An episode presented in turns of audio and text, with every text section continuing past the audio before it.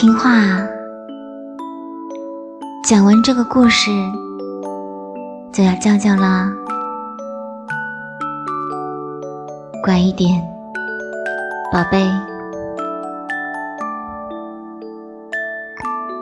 从前呐，有个可爱的小姑娘，谁见了都喜欢，但是最喜欢她的是他的外婆，简直是他要什么就给他什么。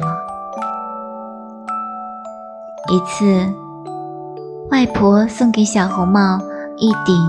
用红丝绒做的小红帽，戴在她的头上正好合适。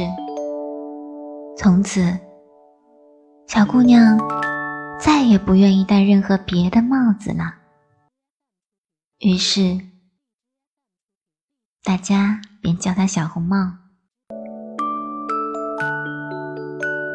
睡了吗，宝贝？